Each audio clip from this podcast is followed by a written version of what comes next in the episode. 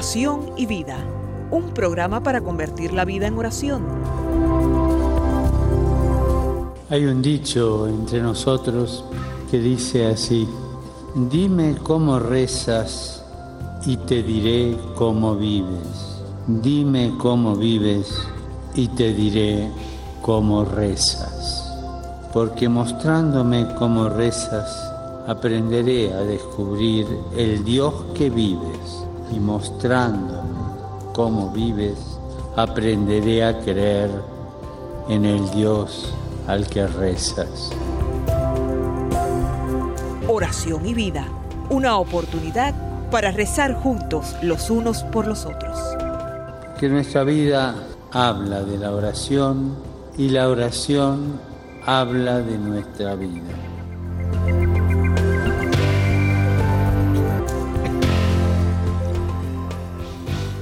Ven Espíritu Santo, llena los corazones de tus fieles y enciende en ellos el fuego de tu amor.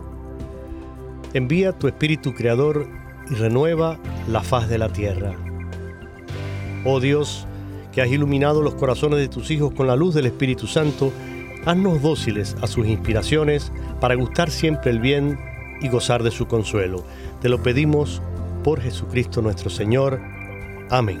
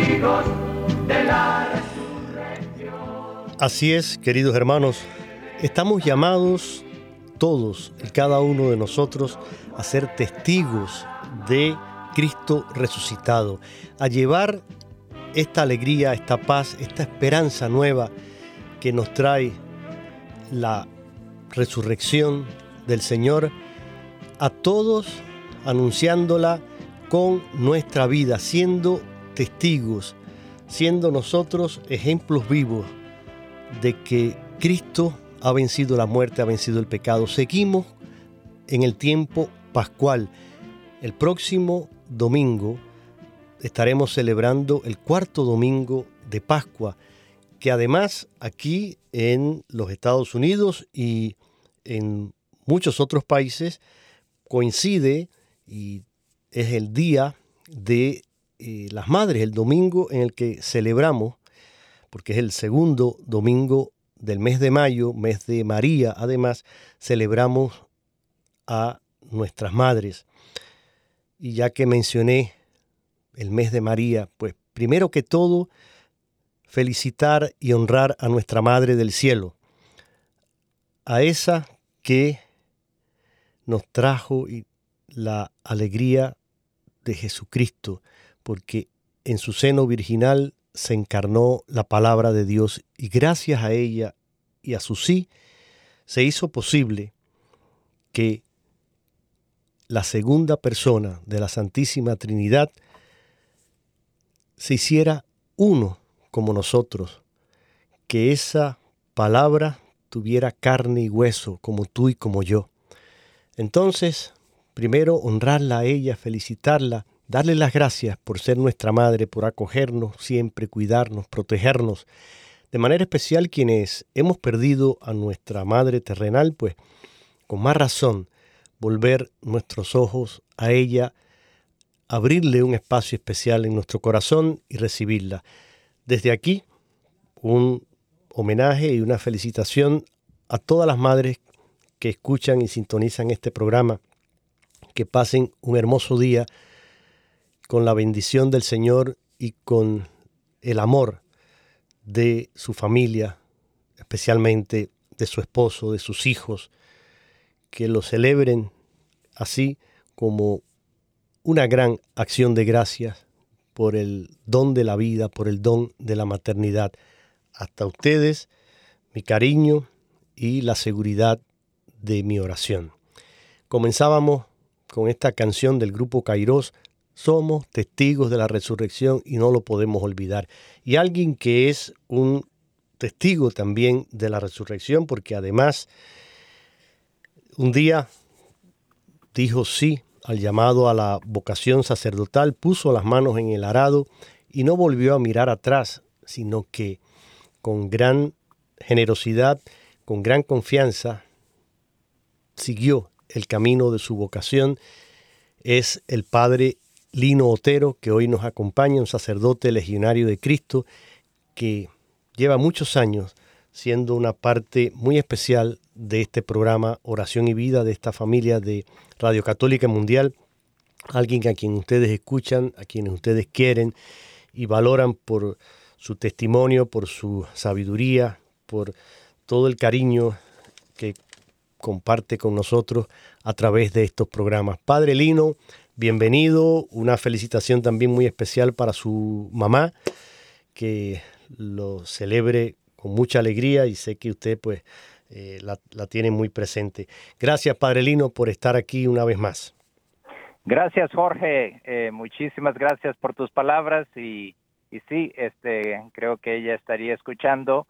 Eh, también en ese sentido, felicidades mamá y a todas las mamás que nos están escuchando eh, y a la mamá del cielo, ¿verdad? Que la tenemos muy presente, a la Santísima Virgen María. El tema de hoy es eh, muy a propósito. Claro, sí, sí. Vamos a hablar sobre una mamá. Sobre una mamá. Una mamá que eh, reza muy fuertemente a Dios por un hijo y que es el, prácticamente, podríamos decirlo, su oración es el prototipo inspirador del Magnificat de la Santísima Virgen María. Así es, Padre. Eh, hemos, hemos llegado muy bien, muy bien a este tema. Claro que sí, me encanta la manera en que usted ha conectado eh, al personaje de hoy con esta celebración y ciertamente es una mamá y hasta ahora lo, dejamos así de incógnito. Recuerden que llevamos varios programas y esto, padre, un momentico nada más para eh, situar a la audiencia, siempre es bueno hacer como una pequeña recapitulación Muchos nos siguen fielmente, otros quizás eh, se suman y, no están al tanto de todo lo que va ocurriendo. Eh, con el Padre Lino habíamos iniciado ya hace varios meses, desde el año pasado, un ciclo de programas que está inspirado en un libro escrito por el sacerdote salesiano, el Padre Jordi Latorre. Y el libro en concreto se titula Modelos Bíblicos de Oración. Pasamos toda una temporada tratando con ustedes la, primera parte de este estudio, de este libro, que él lo titulaba, o lo titula, Claves litúrgicas de la Biblia. toda esa primera, mm, toda esa primera parte de, esta serie de programas, pues incluyó estas claves litúrgicas que él descubre, como fueron el éxodo, eh, perdón, el éxodo, la alianza, la elección divina, profetismo, el siervo, el sacrificio. La última fue la asamblea, la escucha de la palabra. Una vez que vimos esto, ya comenzamos en el programa anterior con lo que es propiamente los modelos de oración, que son personajes bíblicos en los cuales el padre Jordi se inspira para mm, analizar y profundizar en algún aspecto de lo que podríamos llamar la oración cristiana católica. Y el primero que vimos fue Ezequías, un grito desde la muerte. Ese fue el mes pasado. Ahora nos toca esta madre que usted anunciaba y que se llama Ana. Tiene eh, el nombre de mi esposa. Mi esposa también se llama Ana, aunque se llama Ana Irene. Pero bueno, el personaje bíblico se llama Ana y él lo, le pone un subtítulo. Dice, Ana, la fuerza de la oración. Entonces, ¿qué pasa, padre? Vamos a, vamos a entrar entonces en este tema con ese, si le parece bien, sería bonito que, bueno, que leyera esa introducción o el cántico de Ana como tal. Sí, sí, sí, yo creo que viene bien que nosotros refresquemos un poquito, lo encontramos para los que tienen eh, eh, la Biblia en sus manos, en el primer libro de, de eh, Samuel, en el primer capítulo, y precisamente entre los primeros versículos del 9 al 18, y nos dice lo siguiente. Bueno, un poquito de contexto, ¿no? Porque la, el, el, pasaje bíblico es bien hermoso y, nos ayuda un poquito de contexto, ¿no? Aquí la, la situación que nos encontramos es que eh, tiene, bueno, en este momento todavía hay que ver que Dios va poco a poco purificando y edificando a su pueblo, ¿verdad? Pero en este momento en que todavía es un es, es, es el inicio ¿no? del pueblo de la alianza, no hay todavía reyes, no se ha ido eh, madurando todavía todos los mandamientos de Dios, pues existe la poligamia, ¿verdad? Y entonces tenemos a un personaje, el esposo de, de Ana, que el Caná, ¿verdad? Que tiene dos esposas, ¿verdad? Y una de ellas es, eh, tiene varios hijos y la otra no, esta es Ana y en aquel, aquel tiempo la esterilidad era pensada como que fuera un castigo de Dios o que Dios eh, nos ha rechazado, ¿verdad? Porque eh, la fecundidad de hijos, ¿verdad? Estaba muy aliada a la prosperidad económica, ¿no? Así es. el tener hijos que nos va a ayudar no solamente en la vejez, sino que durante toda la vida, ¿no? Eh, en si la familia tiene un campo, entonces van a tener más mano de obra, etcétera, etcétera. Pues entonces una familia numerosa era una familia que podía eh, incluso económicamente estar un poco mejor. la, la, viuda y los huérfanos eran los más pobres. Claro, y se asociaba también, padre, esta fecundidad, esta maternidad a, a la bendición de Dios. Es decir, eh, claro, la mujer que era fértil, oh, bueno, pues era una mujer ampliamente bendecida por Dios y la y la que al contrario era infértil, era como que era quizás rechazada y, la, sociedad pues no la veía bien, porque no, aparentemente para ellos no había recibido la bendición de Dios. Y esto le pasaba a Ana. Así es, entonces eh, Ana se encuentra con un doble problema. Por un lado, eh, se siente rechazada por Dios porque no le concede hijos. Y por el otro lado, la otra, la otra esposa del Cana, es llamada Fenina, eh, eh, Fenina, este, pues esta le reprocha, la desprecia y, se lo echa en cara y todo eso. Y todos los todos los años iban a, al templo en Silo, esto es antes de que el templo estuviera en, en Jerusalén, en realidad no era ni siquiera en templo, este es un el santuario está en tiendas todavía, ¿no? Hemos de, de ver que dónde nos situamos antes de la de los reyes de antes del rey David y todo eso.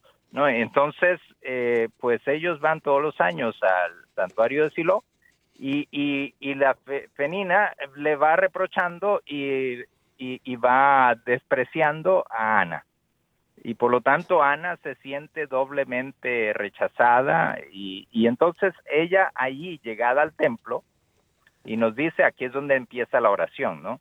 Después de la comida en el santuario de Silo, mientras el sacerdote Elí estaba sentado en su silla junto a la puerta del templo del Señor, Ana se levantó y con el alma llena de amarguras se puso a rezar al Señor llorando a todo llorar.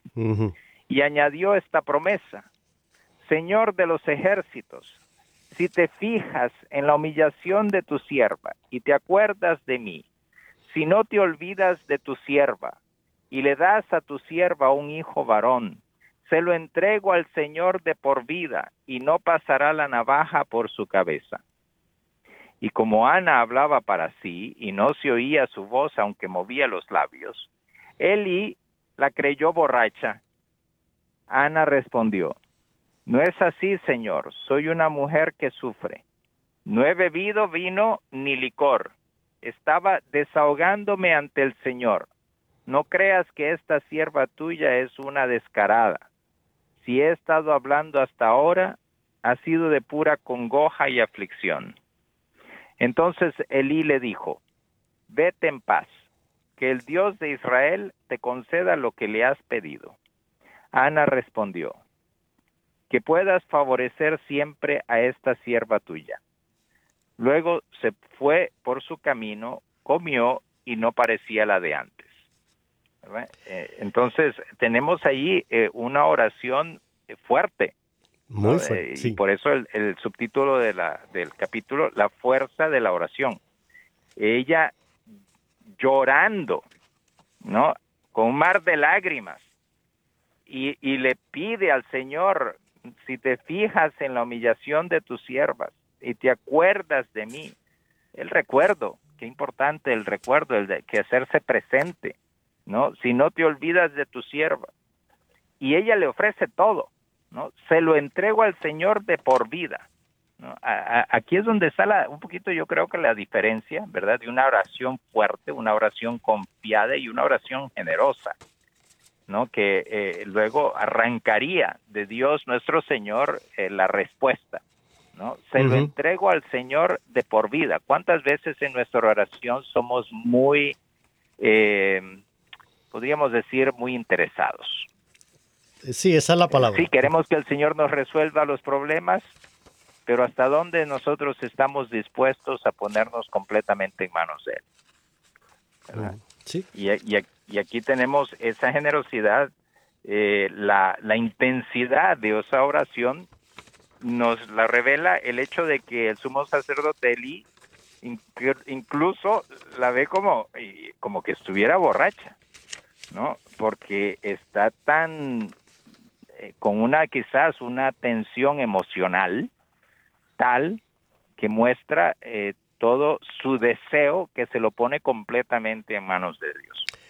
¿no? Sí, sí, y, eh. y yo creo que mm, además de todo esto que usted nos está, nos está diciendo, si vamos a y leemos el libro de, de Samuel, el, el, si leemos el, ahora esta historia de, Ana, es un gran ejemplo en la Biblia de una mujer que sintiéndose eh, despreciada, sintiéndose quizás menos que, la otra concubina de, su esposo Caná, de Penina, y, sintiendo ese rechazo que la sociedad le propinaba precisamente porque su infertilidad era como un signo de que era también rechazada por Dios. Sin embargo, hay algo aquí y a pesar de que fíjese, su esposo no es que no la quisiera, porque el Caná, cuando uno lee eh, eh, la historia, él la amaba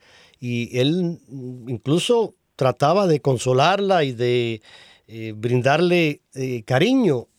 Y ella, por supuesto, pues sí, lo, aceptaba, pero a lo largo de la historia de Ana, vemos cómo es esta mujer que se aferra a la esperanza. Yo creo que esa, esa oración que, dice aquí el, el padre Jordi de la Torre en su libro La fuerza de la oración. Es una oración en la que destaca mm, dos cosas, yo diría, eh, padre Lino. Destaca la perseverancia. Usted decía, cada año iban a ese santuario de Silo eh, y ella no dejaba de ir. Ella nunca se dejó vencer por eh, esta infertilidad, por, por esta carencia, sino que fielmente ella iba, suplicaba a Dios y hacía su oración. Entonces, por un lado está este elemento de la perseverancia en medio de las dificultades, en medio de los contratiempos, de los rechazos. De y situémonos cada uno de nosotros en nuestra propia vida cuando a veces nos sentimos así. Eh, y la pregunta sería, como este personaje bíblico, ¿perseveramos en la oración? ¿O creemos que como Dios no nos está escuchando, como no vemos un resultado inmediato, pues no tiene sentido entonces seguir orando? Cuidado, eh, Dios siempre escucha y siempre responde en su momento. Pero otra cosa es, Padre, también que Ana se aferra también a la esperanza. Es decir, en ella nunca disminuye su devoción a Dios y siguió, perdón, siguió orando y orando por esa respuesta que tanto anhelaba. Y, eh, este eh, relato que usted nos comentaba ahora, cuando Elí la ve y, ve el movimiento de sus labios, eso incluso era tal el estado de, eh, oración en el que estaba ella que Elí pensó, esta mujer está como ida de sus cabales, está borracha, está delirando. Y sin embargo ella le explica que no es así, que, que lo ha hecho, como dice usted, eh, ha puesto el, alma entera, la ha volcado eh, en esa oración y en esa esperanza. Entonces, eh, en medio de la angustia, iba y seguía asistiendo ahí perseverante a la casa del Señor, incluso cuando Penina, la, otra esposa de el Caná, su esposo, pues la, provocaba y la rechazaba.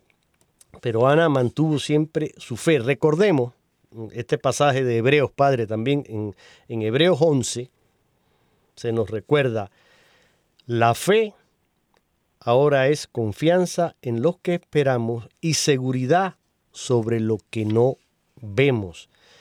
Y a veces decimos que tenemos fe, pero no aplicamos esto. Confianza en lo que esperamos y seguridad en lo que no vemos. Y por último, esto que usted mencionaba, padre, y le, dejo la palabra, pero usted decía que Ana cumple además esa palabra porque ella le ofrece, ¿no? Eh, en caso de tener su hijo y de que Dios respondiera a su pedido, se lo ofrece al Señor.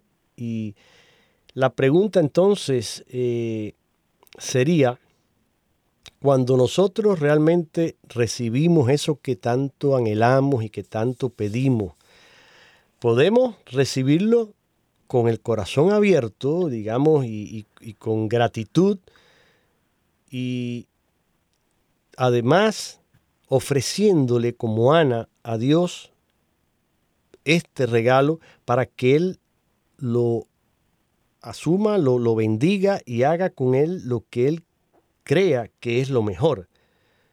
Eso me parece que es importante, porque a veces pedimos, pedimos, pedimos y, después nos olvidamos de cumplir, porque sí, decimos, oh Señor, si tú me lo das y yo, yo te ofrezco, yo te digo que yo voy a hacer.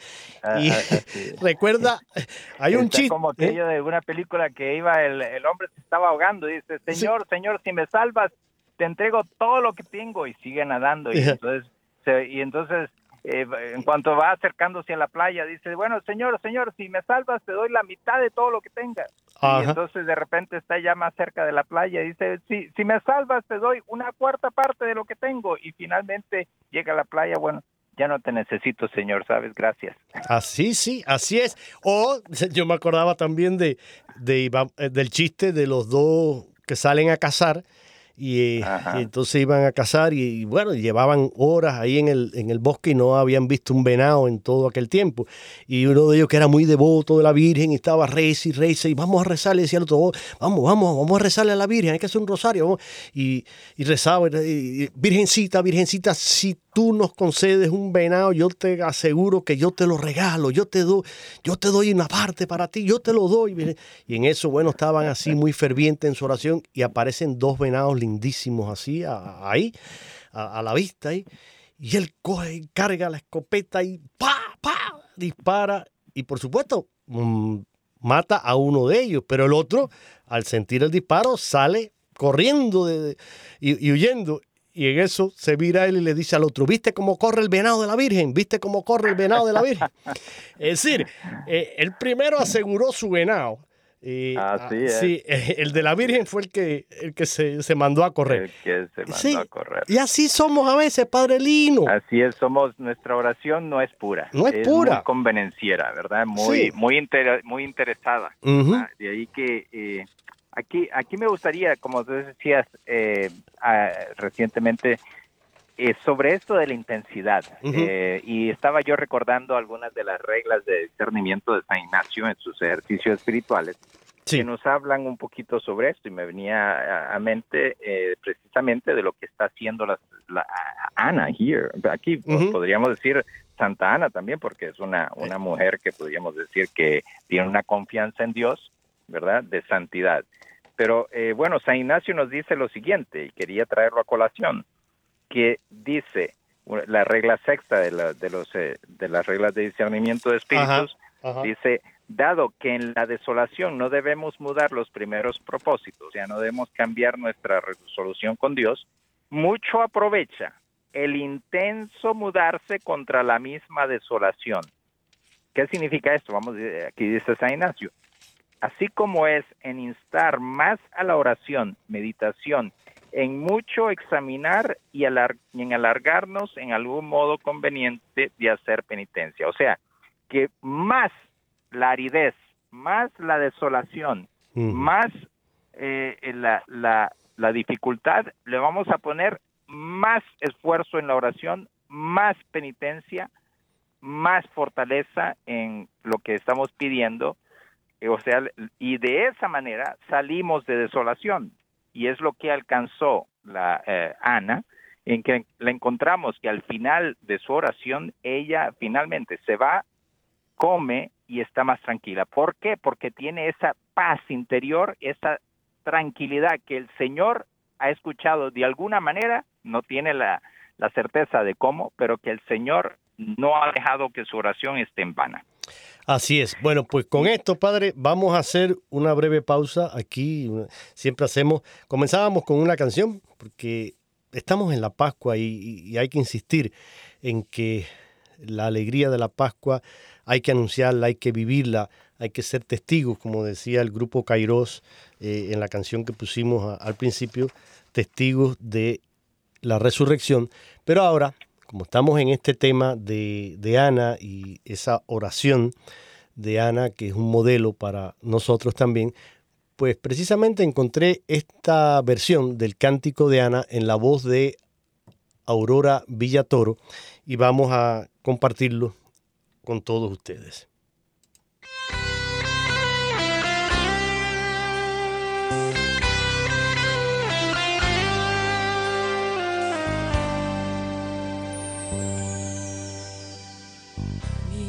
Se regocija en tu nombre y mi poder se exalta en ti.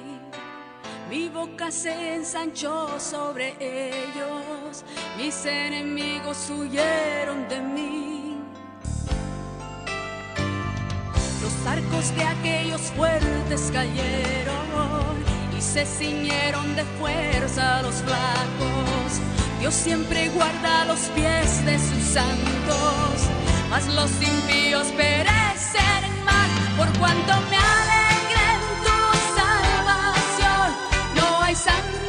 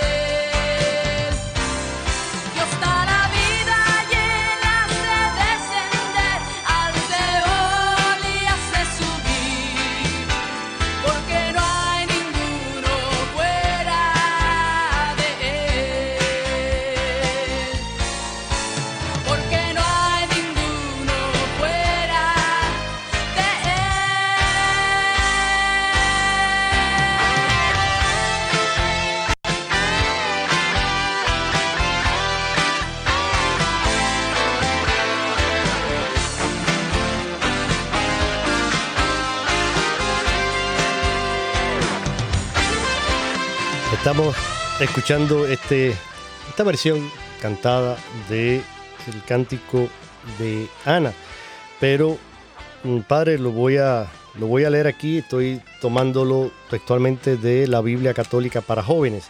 Está en el capítulo 2 del primer libro de Samuel. Y dice así, entonces Ana oró así.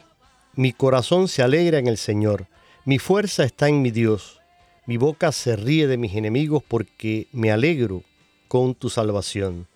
No hay santo como el Señor, no existe otro como tú, no hay roca como nuestro Dios. No hablen con tanta arrogancia, aparten la insolencia de su boca, porque el Señor es un Dios sabio, un Dios que pesa las acciones. El arco de los fuertes se rompe y los débiles se revisten de valor. Los hartos se contratan en busca de pan y los hambrientos ya no se fatigan.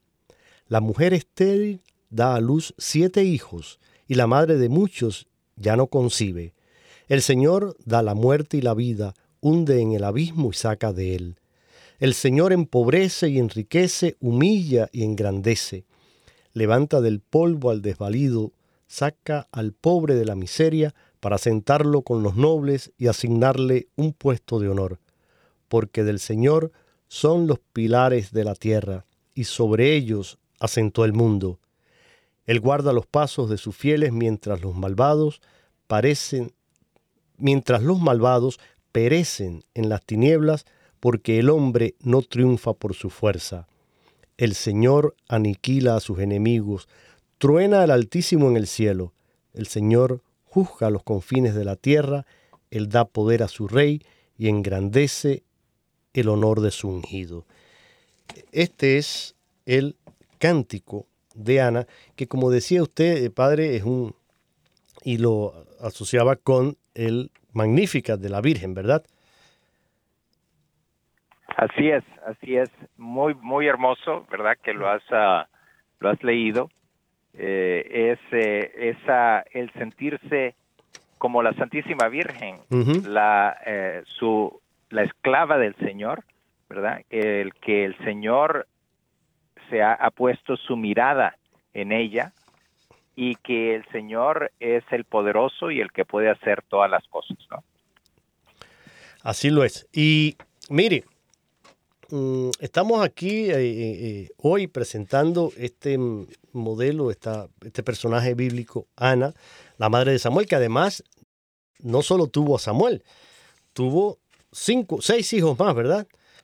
Así que mm, Dios, de verdad, le, la, premió. con más de lo que ella se hubiera soñado. Ajá. Sí, sí, sí, sí. Y aquí lo dice bien clarito eh, eh, también el, padre Jordi. Dice, en su oración, Ana expone su plena confianza en un Dios cercano que se fija en la humillación de sus fieles, que recuerda y que no se olvida de la situación de sus siervos y que concede su bendición. Sí, y, fijémonos que qué hermoso el gesto. Luego, eh, claro, no nos estamos reparando tanto en este caso, pero yo creo que vale a a colación. Todos nosotros podemos recordarnos la hermosísima historia de Samuelito, podríamos decirle Samuelito, ¿no? Sí. Este vendría a ser el hijo de Ana, pero que Ana lo llevaba a ese niño, ¿verdad? Desde infante, eh, todos los años allá al santuario de Silo, y todavía siendo un niño muy, muy, muy pequeñito, eh, porque todavía no eh, se, se, nota de la conversación que tenía con, con Eli, lo deja completamente ahí en el templo, ¿verdad? ¿Qué madre hoy haría algo de esa naturaleza? ¿Verdad? con esa confianza en Dios, él se, ella se lo había prometido al Señor y después de haberlo tenido de un niño infante, ya cuando el niño pudiera comprender un poco y ayudar, así casi como que fuera un monaguillo, por decirlo así, ya tener uso de razón, uno podría pensar que estamos hablando de un niño de unos siete años, ocho años, pues lo deja ahí para que viva al servicio del Señor bajo el sumo sacerdote Eli. Sí, y, cumpliendo, cumpliendo esa palabra que ella le había dado al Señor, pero pienso ahora, aunque usted trae a colación esto, ¿cuántas veces oramos por las vocaciones sacerdotales, religiosas? Y, y cuántas mm, veces también nos encontramos familias cristianas, creyentes, practicantes de su fe, que cuando un hijo o una hija le da la noticia de que ha sentido el llamado de la vocación, le hacen un rechazo. y entonces, ¿cómo? Pero no, no, no. Mi, mi, hijo o mi hija que va a dedicar la, la, vida a Dios, que mi hija va a ser monja o que mi hijo va a ser sacerdote. No, no, no, no. Y, y se, se, ponen hasta bravos y recriminan y, y se enfrentan a Dios, pero que, ¿cómo vas a llamar? Entonces, ¿dónde está la generosidad nuestra para con el Señor. Pedimos, oramos por todas nuestras necesidades, tanto materiales y ojalá que también las espirituales, que muchas veces las olvidamos. Pero bueno, vamos a asumir y pensar que sí, que lo hacemos tanto por mis carencias materiales como sobre todo por mis carencias espirituales. Señor, fortalece mi fe, mi esperanza, eh, ayúdame a crecer en la virtud, ayúdame a crecer en la fidelidad a ti, en la fidelidad en la oración. Todas esas son carencias espirituales que muchas veces tenemos y que no pedimos por ellas. Eso sí, Señor, concédeme un mejor trabajo, Señor, que mi hijo eh, pueda obtener un buen puesto en la universidad, que eh, podamos comprar una buena casa, que podamos eh, tener un aumento en el salario, todas esas necesidades y, todas esas cosas que no está mal que las pidamos, el Señor mismo lo dijo, pidan y recibirán y, y oren y pidan con confianza. Ok, está bien hacerlo, pero a la vez hay que también combinarlo con este otro tipo de oración y sobre todo, Padre Lino, ser agradecido. Ese gesto de Ana, de dejar a su hijo allí, de entregárselo, que era su, su primogénito y su único. Pues ella no sabía si iba a tener más hijos o no. No creo que lo supiera porque... Ah, así es, ella no sabía. Estaba entregando todo, todo. Todo, lo estaba entregando todo. Yo no creo que ella tuviera una revelación privada y el Señor le dijera, sí, sí, entrégame este que yo después te voy a dar más. No. Eh, Ana cumpliendo esa promesa y siendo fiel a ese Dios que había sido generoso con ella, le da lo que tiene. Es como, como la viuda del templo que eh, entregó no lo que le sobraba, entregó esa monedita y recordemos ese evangelio que dice Jesús, ¿quién ustedes creen que ha dado más? Esta, que ha dado de lo que necesita para vivir y lo entregó. Y esta Ana ha hecho igual, Señor, me diste este... Cualquier madre que nos está escuchando y sabemos, hay, eh, las madres son sumamente eh, protectoras de sus hijos, cuanto más cuando es alguien que por años no ha podido concebir, no ha podido tener un hijo, no ha podido eh, disfrutar de esa alegría, ese don de la maternidad, que le toquen a ese hijo y ya veremos lo que se arma. Entonces... Y, aquí es, es, es, también esa fe, yo creo que hablando un poquito ya como estamos a, a vísperas de la, celebración del Día de las Madres un poquito sobre esta maternidad, que sería la maternidad de la Santísima Virgen María, podríamos decir, en la relación como eh, ella vive su maternidad de, Jesús, ¿no? Que es una de plena confianza en que este, este hijo Dios se lo ha encomendado, así como Ana, pero, pero que en realidad es de Dios. Se lo está regresando a él, ¿no? No es, no es posesión nuestra, se lo está entregando completamente a Dios, confiada en que Dios es el que va guiando los pasos de ese niño, ¿verdad? Y que ese niño está en manos de Dios. Porque yo creo que vivimos hoy en día en una sociedad cada vez, cada vez más ansiosa. Estaba, acabo de conseguir un libro que se llama Padres Ansiosos. Es todo un estudio oh. sobre cómo eh, la generación de padres en las últimas generaciones se ha vuelto cada vez, cada vez más ansioso. ¿no? Eh, eh, el, el, el, miedo ¿no? De dejar a los hijos solos, ¿no? En aquel tiempo cuando yo, cuando tú te puedes recordar, ¿no? Cuando éramos chicos, ¿verdad? Yo a los ocho años, eh, claro, era un pueblo más chico, ¿no? Pero eh, podía andar en bicicleta en cualquier lugar del pueblo, hasta el centro del pueblo, o en la ciudad de capital, en la capital sí, en sí. que yo vivía, y, y, de ir cruzar una calle congestionada a los, a los 11, 12 años con mi hermano, eh, y andar por todos lados, ¿verdad? Y uno andaba, pero hoy en día el miedo, ¿no? Y claro, las noticias de que se van a robar a los niños y todo eso, cuando en realidad el 90% de las abducciones, que le llaman así, ¿no? De, de menores, es por causa de la otra pareja. O sea, eh, parejas divorciadas y entonces ya sea el esposo que le le quita el hijo y de repente desaparece. Y entonces suena la alarma de la, en Estados Unidos, la alerta Amber, ¿no? Dice Amber Alert, que se han robado un niño, ¿no? Y entonces todo el mundo, bueno, pero el 90% de esos, más del 90% de esos, tiene que ver con un familiar y, especialmente tiene que ver que ya sea con el papá con o la alguno de los progenitores, sí. Uno de los progenitores, ¿no? Sí, sí, o sí. O sea, Que, que, cuando se estaba recientemente estudiando estas estadísticas, que los que son realmente que robo de niños eh, o de menores por extraños, es una cifra que es muchísimo menor de lo que era hace 25 años. Pero bueno, estamos todos tan, tan, tan, tan eh, eh, asustados que hoy en día vemos que los papás tienen que llevar aquí en Estados Unidos al, al, al joven todavía ya de 10, 11, 12 años y tener que dejarlo ahí a la esquina y no moverse hasta que llegue el autobús. ¿verdad? Y, y entonces hmm. eh, es, es un poco de, pero confiamos, confiamos que este, este joven está en manos de Dios, claro, uno toma las precauciones. Y hoy en día con la tecnología que le podemos poner un, uh, casi por decirlo así, un chip de GP de, sí, sí, sí, sí, como le ponen a la ¿verdad? Sí, como le ponen a las mascotas. para para que estemos más tranquilos, pero pero es que el joven no tiene libertad ya.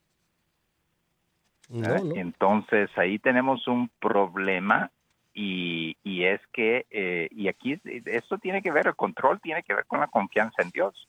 Y aquí tenemos ese ejemplo de Ana y, y lo mismo la Santísima Virgen María, que al entregárselo a Dios, eh, la sorpresa, la ansiedad de la Santísima Virgen cuando se le perdió el niño, ¿no? Y que estaba en el templo y después encontrarse ahí y lo que ella debió de haber estado reflexionando sobre las palabras de Jesús, no sabías que yo tenía que estar en la casa de mi padre.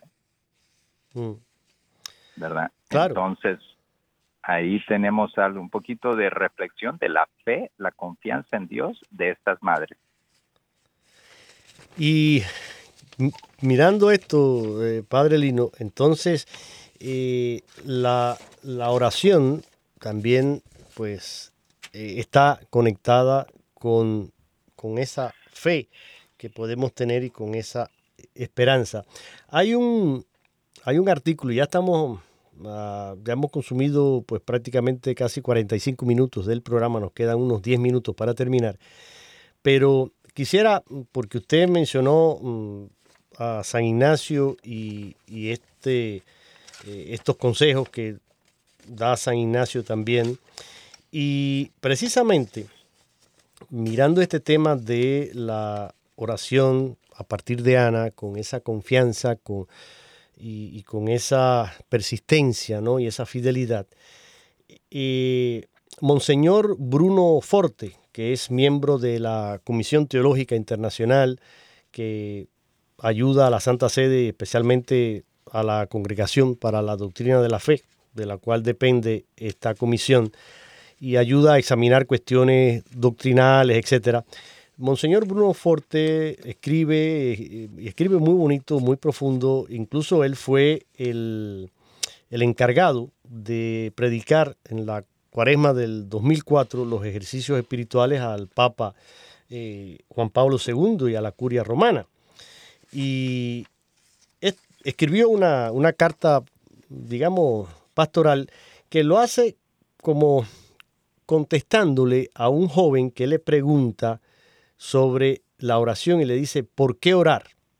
¿No? Le, escribe eh, y él responde a, a, este joven y dice él, dice, si tuviera que desearte el don más bello, si quisiera pedirlo para ti, a Dios no dudaría en pedirle el don de la oración. Orando se vive, orando se ama, orando se alaba. Fíjese, me pareció estas tres mm, cosas, me parecen una síntesis, ¿no? De lo que es el, significado de nuestra oración cristiana.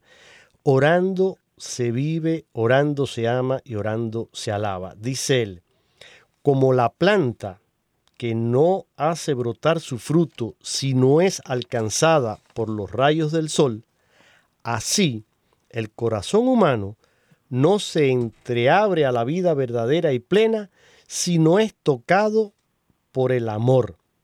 Y claro, el amor este para nosotros, el amor con mayúscula, es el amor de Dios. Si no somos tocados por ese amor, pues tampoco nos abriremos a la vida. Y me parece sumamente interesante. Y esto, fíjese qué bonito esto, padre, y con esto le dejo para que comente. Dice, es que quien ora vive en el tiempo y en la eternidad. Fíjese, eh, esto a mí me hizo pensar, esto es como para hacer una, una serie de programas. Quien ora vive en el tiempo y en la eternidad. Qué verdad más grande, porque cuando oramos, oramos desde nuestra eh, realidad humana, eh, centrada en, el tiempo, ¿verdad? Pero nos dirigimos a qué? A la eternidad, nos dirigimos a Dios que es un eterno presente, en el cual no hay pasado ni, ni presente ni futuro. Dios es el eterno presente y nos dirigimos desde el tiempo este que podemos contabilizar con nuestros relojes y con todos los equipos que tenemos, a ese cronos, ¿verdad? Eso que llaman, a ese kairos, que es el tiempo de Dios, ese kairos que es el... Y, claro, entregamos, pienso, nuestra eh, fragilidad y toda nuestra contingencia humana a esa grandeza infinita de Dios, a esa misericordia infinita de Dios, a esa presencia de Dios. ¿Qué, qué, qué, hermoso esto, ¿verdad, Padre? Así es, yo creo que especialmente, bueno, también hablando del Día de las Madres, es, muy hermoso. la madre es escuela de oración. Una, extensión del amor de Dios, ¿no? Sí. Y, y, requiere de estar unida a Dios para poder llevar todo el sacrificio que conlleva un hijo.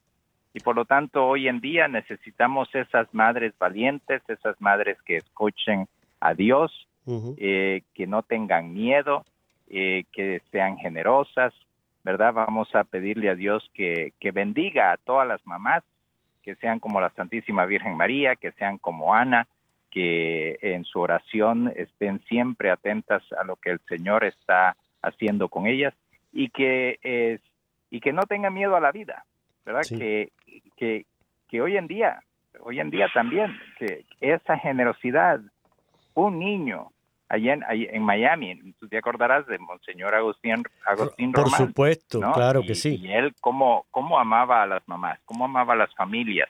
Un, obispo muy santo murió eh, hace, bueno, más de 10 años, pero eh, lo recordamos todos con mucho cariño.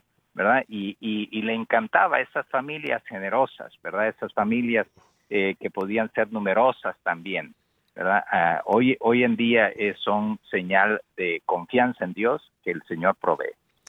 Mire, mm, mm, hermoso esto que usted está diciendo y quisiera también eh, unirme a, esta, a este mensaje suyo y a esta oración por las madres y pedir también, eh, Padre Lino, pues por las madres que como Ana quizás están viviendo un periodo de dificultad, de infertilidad, que están anhelando tener un hijo. Hoy, cuando el aborto, ese flagelo que eh, acaba con la vida de los inocentes en el vientre de sus madres, cuando mujeres que tienen este don lo desprecian y cometen este crimen de un aborto, pues pedir por estas madres que con fe y con humildad y con perseverancia oran al Señor, pues que pidan por intercesión de, María y de Santa Ana que el Señor les conceda también eh, este don si es para su bien. Pidamos por las madres que tienen hijos en las prisiones, por las madres que han perdido a sus hijos en la guerra, por las madres que, son también eh, soldados y que están sirviendo a, la patria, eh, cumpliendo con su deber, alejadas de la familia, alejadas de sus hijos. Pidamos por las madres también difuntas que ya eh, el Señor ha llamado a su presencia y sigamos orando por ellas, Mm, cuando un familiar, un amigo, alguien eh, se nos muere, pues tenemos la tentación inmediatamente de canonizarlo, como digo yo, y, mandarlo al cielo inmediatamente. Es nuestro deseo, es nuestra esperanza, pero no lo sabemos. Y, no lo sabremos hasta que también nosotros eh, tengamos esa experiencia. Mientras tanto, hay que orar por el descanso eterno de todos los familiares y amigos difuntos, de manera especialísimo eh, especialísima, hagámoslo en este eh, fin de semana por las madres difuntas.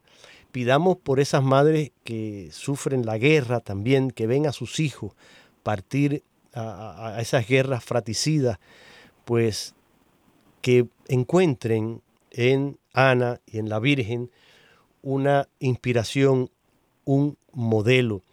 Y tú, hijo, si estás alejado de tu mamá, si si tienes algún problema, si tienes algo que resolver, aprovecha este momento, aprovecha este día en que celebramos y honramos eh, ese amor de la madre para acercarse a, mamá, para pedirle perdón, para abrazarla, para darle un beso, si está muy lejos, no puedes verla, una llamada telefónica. Hoy tantos teléfonos que tenemos, tantas maneras, Padre, de, comunicarnos y desgraciadamente vivimos más incomunicados que nunca. Olvida todo esto, saca dentro de ti todos los rencores, todo, y ofrece ese corazón de nuevo a tu madre, abrázala, dale un beso. Que todas nuestras madres reciban el cariño y desde aquí tanto el Padre Lino como este servidor les mandan un fuerte abrazo, todo nuestro cariño y la seguridad de nuestra oración. Seguramente que el Padre Lino en la celebración de la Eucaristía, además de tener muy, muy presente a su querida madre, pues va también a orar por todas las madres. Y de manera especial le pido, Padre, pues que tenga presente las madres que escuchan nuestro programa. Y ahora regálenos su bendición, por favor. Muy bien, pues la bendición de Dios Todopoderoso, Padre, Hijo y Espíritu Santo, descienda sobre todos ustedes y con ustedes permanezca siempre. Amén. Amén. Hasta el próximo viernes, si Dios lo permite.